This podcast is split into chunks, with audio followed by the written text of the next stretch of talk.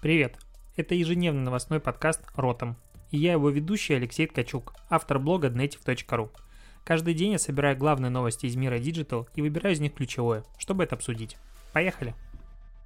Провитание сябры. Это 17 мая, воскресенье, Ротом подкаст, и я надыбал каких-то новостей, чтобы нам было чего обсудить. Начну сначала с новостей про Инстаграм. Тут э, Павел Гуров у себя на, в своем телеграм-канале э, раскопал немножечко информации с э, закрытого платного сайта The Information, где был, было интервью. Это Вишал Шах, это вице-президент Инстаграм, по-моему, он занимается как раз курированием коммерческих вопросов. Я как-то переводил его интервью себе в блог, пытался сначала перевести дословно, долбанулся, потому что безумное количество просто лишних слов, и очень-очень много говорил, примерно как сейчас я, типа, затягивая свою речь. Но э, о, о чем было его интервью? О том, что будет происходить в ближайшее время с Инстаграм анонс, то есть что нас ждет впереди. А, первое, что Инстаграм полностью перекроил календарь э, выхода новых продуктов, проектов и так далее, перераспределил приоритеты. Ну, это было логично, очевидно, потому что сейчас все сели дома, и логично не пытаться развивать какие-то форматы и способы связи, которые нужны людям вовне, ну, типа там, не знаю, новые фильтры для лета, а сосредоточиться условно на видеосвязи. Так вот, а что будет сделано в ближайшее время? Длительность прямых эфиров будет увеличена. Сейчас это 60 минут, но уже в теле... ну, у нас в телеграм-чате, в Native, в закрытом, наверное, с месяц, как есть упоминания и скриншоты, где прямые эфиры идут по 90 минут, по 120 минут, и, возможно, возможно, вообще потеряется, ну, лимитированность этого прямого эфира, я так думаю, ну, допустим, будет 90 минут или 120.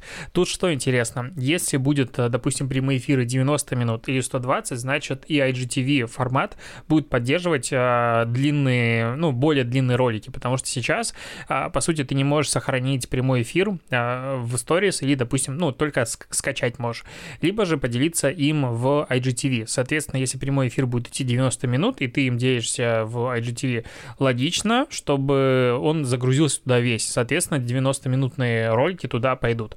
Интересно, какие будут ограничения а, следующие. Кроме этого, будут инструменты для планирования прямых эфиров. Соответственно, сейчас, а, ну, Единственный вариант, каким ты можешь предупредить людей о том, что у тебя будет прямой эфир, это записать историю и поставить туда таймер. Причем занятный глюк, если у тебя, допустим, есть уже какой-то активный таймер, вот как было у меня, когда я делал прямые эфиры э, регулярные, и ты делаешь следующий прямой эфир, допустим, ну, планируешь его на следующий день э, и ставишь опять-таки новый таймер, но прошлый у тебя все еще доступен, то есть прошло менее 24 часов с предыдущей истории, то он глючит и не запускается. То есть ты не можешь выбрать нормальное время, просто подвисает все и приходится перезагружать инсту. И будет функция календаря прямых эфиров, чтобы люди их не пропускали. Примерно, как мне кажется, что-то похожее есть сейчас у ВК. То есть в ВК, если ты зайдешь, там есть э, расписание прямых эфиров, это классная штука, я бы ее форсил прям активнее активнее, потому что в ВКонтакте есть огромный потенциал для э, роста стриминга, для роста видеосмотрения, потому что, ну, люди все-таки там сидят.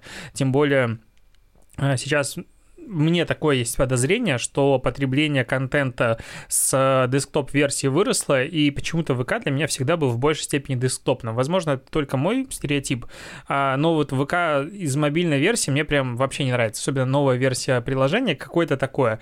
Мне привычнее сидеть во ВКонтакте в браузере, открывать там все, смотреть, и в этом случае а, десктоп и ВК, он выигрывает. Кстати, по поводу ВК, они запустили новую интеграцию с T-Journal, и внизу прям на T-журнале везде висит э, плашка ВК-фест, ты ее раскрываешь и можешь сразу же смотреть трансляцию ВК-феста, прям то, что сейчас идет. А, я вот смотрел а, трансляцию до того, как готовился к подкасту, было в 9 вечера. 21 э, тысяча онлайн была это в максимуме, который я увидел вечером. До этого было там 16-17 тысяч онлайна ну, это моментального онлайна. Надо понимать, что, конечно же, далеко не каждый человек смотрит от начала и до конца. И вот э, ВК Фест поделился цифрами второго дня ВК Феста. Опять-таки, 30 миллионов просмотров собрала их трансляция при 15 миллионах уникальных зрителей из 195 стран. Э, собрала трансляция 321 тысячу комментариев, 237 тысяч отметок э, мне нравится, и кто-то разбил э, из дискотеки аварии гитару. Ну, как бы Просто при онлайне в стабильном в 20-30 тысяч такое количество уникальных зрителей и просмотров говорит о том, что люди включают и выключают, включают и выключают. Я смотрю постоянно в телеграм-каналах очень многих идет накачка над трафиком постоянно. И есть ощущение, ну какое-то, что формат как будто не взлетел. Ну то есть очень маленькая длительность просмотра, получается длительность контакта у одного человека при таком количестве просмотров. То есть если 30 миллионов человек посмотрело и 30 тысяч а, стабильного онлайна, ну, допустим, 30 миллионов мы делим на 30 тысяч, тысяча короче, непонятно, зачем я получил цифру в тысячу, но вот тысячу. в тысячу раз меньше в стабильный онлайн, чем общее количество просмотров. То есть э, куча раз люди просто заходят, смотрят, интересно, какая будет средняя длительность контакта с аудиторией в этом ВК-фесте. Явно ей не поделятся, но я бы очень сильно хотел ее увидеть. Кроме того, Uh, ну, как бы я сегодня встретился с Наидаловым, потому что кто там у них играет прямо сейчас. Вот, короче, группа какая-то играет. А, это играет группа, это играет группа, это играет группа, я туплю, ну такое бывает. И это играет группа, я не знаю, как она называется. Вот как она называется. Короче, неважно. Играет группа, э, весь экран разделен на 5 частей, ну, типа, вертикальная идет съемка, и, идет, и играет одновременно 4 музыканта, и плюс э, солист поет. И все это сделано как будто в прямом эфире, но, по сути, технически нереализуемо. Я даже спросил у ребят, которые в теме, можно ли сделать так, чтобы вот люди играли у себя дома, причем синхронизировались в моменте музыкой, и вот кто-то пел под это, и все это транслировать э, на большом фестивале. Такое невозможно, то есть они еще включают в записи просто записанные заранее, э, ну, типа клипы. В чем тут смысл, в чем тут прикол, как-то мне не совсем понятно. Ну, короче, какой-то ВК-фест для меня оказался непонятным до конца, странным и ну, в общем, такое себе. Странная тема. Что еще? Э, тут появляются дополнительные подробности о том, зачем вообще Facebook купил Giphy. Это было понятно, в принципе, сходу по поводу трекания э, информации, по поводу анализа контента конкурентов. Ну, потому что Facebook все-таки гегемон, и, конечно, он занимает лидирующие позиции ну, положение в мире, но это тем более ухудшает его конкуренцию, то есть ему надо конкурировать одновременно со всеми, то есть со всеми полностью социальными сетями.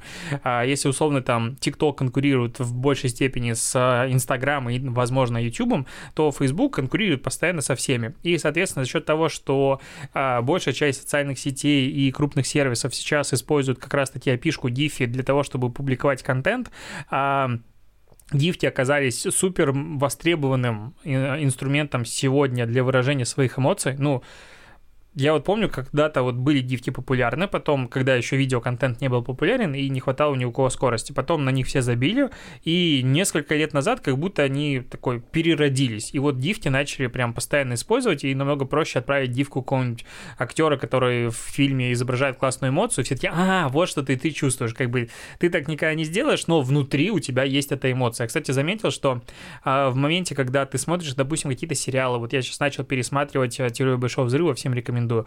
Ты начинаешь в какие-то моменты думать эмоциями героев, которые ты регулярно видишь, и там из известных сцен и прочее. И какая-то клиповость мышления вот формата мимасная. То есть ты думаешь, и внутри твоя эмоция выражается у меня дивкой. Возможно, я один такой пришибленный, я надеюсь, я смог адекватно объяснить, что я имею в виду. А если нет, пиши в комменты на YouTube, мне просто интересно, у одного у меня такого проблема или нет. В общем, идти к психологу мне или еще стоит подождать, и сейчас все такие стали. Так вот, и сейчас э, пишет Wired или Wired, как его правильно читать, не знаю, что эта сделка даст Фейсбуку беспрецедентное понимание, как люди используют DeFi. Видимо, это важно. Видимо, это очень важно. И как пример приводится, что если в Твиттере станет популярна определенная дивка, иллюстраторы смогут создать коллекцию с ней для Instagram, что привлечет новых пользователей. Но вообще, у меня есть большие претензии, на самом деле, к тому, как работает поиск по дивкам в Инстаграм. Там нет ничего адекватного, нормального. Я иногда очень долго ищу, и вот, допустим, ты ищешь свайп, дивку. Понятное дело, что там нужны какие-то стрелочки, прикольные штуки. Там доступно тебе для отображения 20 дивок, дальше их ничего не видно, ты не можешь отлистать, и, короче, это раздражает. И я вот э, пока недоволен, честно говоря, а, работоспособностью див, поиска по дивкам в в Инстаграм. И, кстати, откуда появился Diffie, в принципе, сервис? Он зародился в 2013 году, появилась бета-версия, и у них была фишка в том, что было два партнера, они обсуждали за год до запуска бета-версии, что в интернете сложно найти интересные дивки, и было бы здорово, если появился такой поисковик.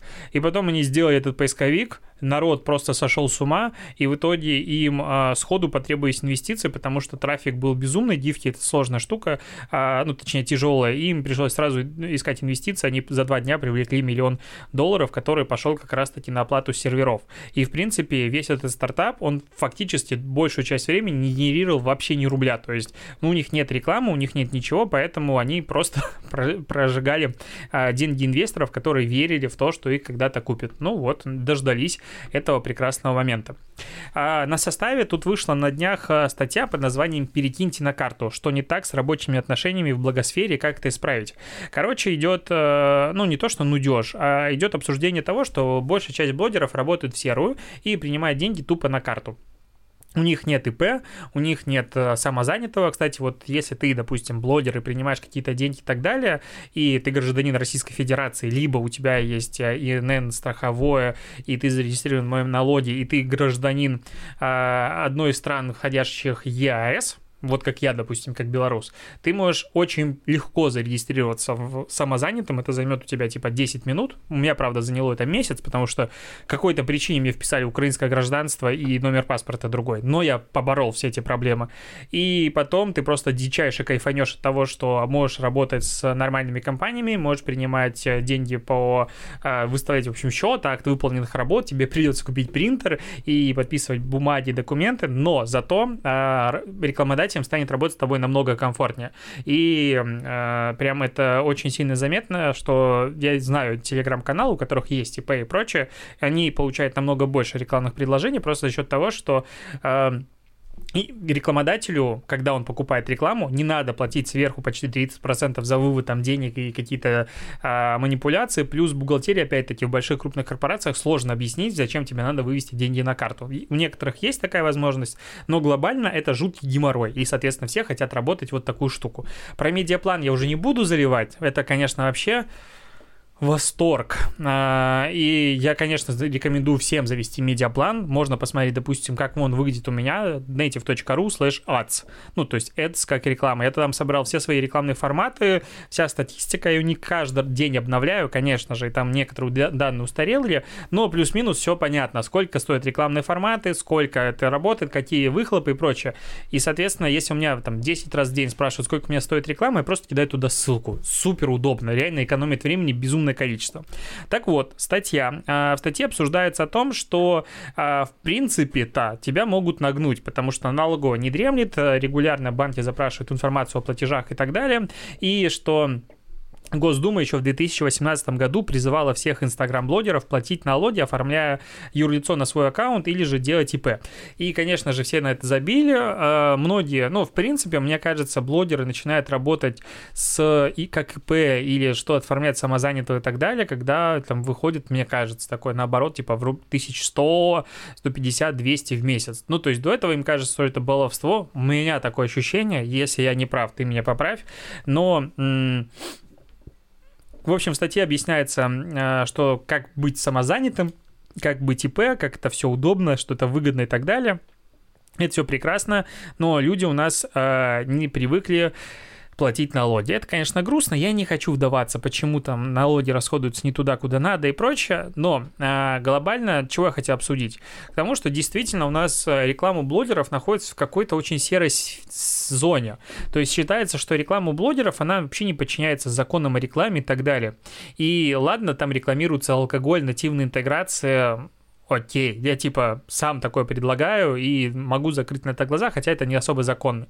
Но э, если смотреть на то, что рекламируют э, огромное количество новых блогеров, нов, ну типа вот новая волна из ТикТока, который приходит, э, которые еще из какого-то говна вылезают, э, там же сплошные ставки на спорт, там сплошная раскрутка счетов, ну короче мошенничество. И люди ничего не боятся. То есть меня удивляет то, как люди ничего не боятся. Возможно, во мне говорит внутренний белорус, потому что я типа вообще очень люблю, э, точнее не люблю нарушать закон хоть чуть-чуть. Э, я тут пару дней ездил без э, страховки, потому что мне его каким-то образом Тиньков оформил с 29 апреля, когда я его типа оформлял 21. Ну, ну окей, с 29 оформим, почему бы нет? Ну, логично. Э, я очень сильно паниковал на этот счет. А тут люди просто берут деньги от мошенников и раскручивают там счета и так далее. Короче, просто наедалово и не боятся. То есть вообще не боятся. Мне такое ощущение, что Россия, ну, для меня вот страна непуганных идиотов. Ну, то есть я могу сравнить с Белоруссией, и вот сейчас я переехал в Россию, уже два года здесь практически живу. И обилие мошеннических схем, обилие того, как люди просто забивают на законы, просто вообще офигеваю от этого. То есть я не хочу, типа, критиковать страну, но то, что здесь э, вот многие, типа, жалуются на суровые законы и что-то еще, ну, вы не были в Беларуси, вы не вели э, бизнес там, или вы не вели бизнес, типа, в других странах. То, что происходит здесь часто, ну, сколько раз вы в кафе переводили а, деньги по номеру телефона? Потому что, ой, у нас не работает, а, как он называется, терминал. У меня, а, у родителей был магазин компьютерный, с, в котором была оплата по картам. Терминалы не, не ломаются вот каждый месяц стабильно. Я, когда работал еще в Сеттерс, мы ходили там постоянно на а, обеды, бизнес, эти ланчи и так далее, и стабильно в раз в неделю у кого-то, да, из этих кафешек, в которые мы ходили, ломались терминалы. Вот не ломаются не так часто. Если бы они так часто ломались, всех бы нагнули. То есть просто в серую пускают. И ты на это смотришь такой, как это работает, почему так работает. Короче, я каждый раз этому поражаюсь и поражаюсь этому неприятно. При этом есть новость, у меня вкладке висит, то, что Следственный комитет задержал четырех человек по делу публикации портретов нацистов на сайтах акции «Бессмертный полк онлайн». Мы это немножечко затрагивали тему, обсуждали, и, ну, там ребята взяли, отфотошопили чуть-чуть лица типа Гитлера и прочих ребят и решили, что это очень весело, если опубликовать их в такой акции. В комментариях нашлось на Тиджорной ну, T-Journal, в принципе, немножечко отстрелянный комментатор обычно, то есть там нельзя по ним судить ничего, но больше 60 комментариев в поддержку о том, что вот, наконец-то, типа, задержали по-настоящему экстремистов и э, опасных преступников, и, э, как сказать, ну, короче, угорают, что милиция не занимается по-настоящему важными делами, а задерживает эту фигню. Я, честно, не считаю, что вот если есть какие-то преступления, еще какая-то хрень, которая не раскрывается или на которую забивают э, глаза, или там, допустим, есть а, коррупция, ее очень много. Это не значит, что то, что наказывают, допустим, за меньшие преступления, плохо. Ну, вот это, на мой взгляд, ну, во-первых, мерзкий поступок, я вообще не могу не найти ни одного оправдания. Во-вторых, а, ну, попробую загрузить такой же снимок, не знаю, в Германии, на какую-нибудь такую площадку. Там же тебя не то что нагнут, ты присядешь, и не на один год. И как бы это не вызывает удивления, но почему-то, если происходит у нас, это такое, типа, вот, э, ГБшный, короче, я сейчас опять увлекаюсь в политику, но я вообще не разделяю идею о том, что эти ребята формата ничего не нарушили. А, они мудаки, а, да, если это троллинг в их понимании, но я их поздравляю, но это троллинг незаконный. Ну, то есть они живут в стране, в которой это незаконно, поэтому хотят они подчиняться, не хотят подчиняться, ну, они выбрали, условно, такое правительство, поэтому Э, как минимум получит штраф. А, грустным новостям или наоборот к новостям прогресса а, тоже на дежурной появилась заметка, что YouTube больше не помечает качество 720 как HD. То есть раньше, если ты выбираешь качество, у тебя было 1080 и а, значок HD, и 720 тоже был значок HD. И сейчас 720 перестал быть HD форматом, то есть, а, ну, это высокое разрешение, и сейчас только 1080 высокое разрешение. Просто интересно, как быстро двигаются технологии вперед, и ну, когда YouTube перестает воспринимать 720 как высокое разрешение, это, наверное, да, о чем-то, ну, таком большом э, говорит. Вот. Такая новость. А, новость из Беларуси, а, из почти малой родины, из Полесья. Короче, футбольный клуб «Динамо Брест», он а, объявил о том, что запускает несколько разных аэромасок. Во-первых, есть футболисты, их там, я не знаю сколько, 3D-модели футболистов, какое-то их количество в официальном аккаунте, опять-таки, футбольного клуба «Динамо Минск». Они доступны, ты можешь, типа, это маска, и ты берешь, и он тебя бьет по мячу. Ну, окей, я честно не понимаю большую часть масок с точки зрения вот этих 3D-моделей и прочего с позиции обычного использования. То есть то, что они сделали, это круто, молодцы. То есть, а в принципе, анимация неплохая, и люди бегают и так далее. Но зачем мне, как человеку, э, использовать эту маску в обычной жизни, я не понимаю. Ну, то есть, вот у меня есть всегда больше, ну, большая часть коммерческих масок претензия к тому, что они не юзабельны в обычной жизни. Ну и вот эта маска, на мой взгляд, она не сильно вирусная, не виральная, и ей не хочется делиться в обычной жизни. Короче, странная тема, но динамика крутая. То есть я полностью поддерживаю и рад, что Динамо Брест делает такую штуку. Ну, казалось бы. А второй момент — возможности аэроболельщика. То есть а, сейчас ты можешь создать себе а, болельщика в 3D, то есть дополненной реальности. Туда входит, короче, это стоит 80 баксов, 200 белорусских рублей. То есть 80, на какой курс 74 сейчас, умножить, вот, получаем, у меня даже калькулятор завел специально, 6 тысяч рублей. Это стоит э, российских, такую тебе сделают э, виртуальную фигуру видеообзор присутствия аэр-болельщика на матче, который высылается на электронную почту. Я особо не понял, но, судя по всему, там просто снимают обычных болельщиков и тебя потом туда дополнят. Ну, то есть, как будто твоя а, фигурка там была. Причем ты получаешь еще реальный билет на матч и предматчевый журнал. Я не знаю, что это такое, скидку и ссылку на просмотр матча онлайн. Причем трансляция будет идти в технологии 360-градусной съемки.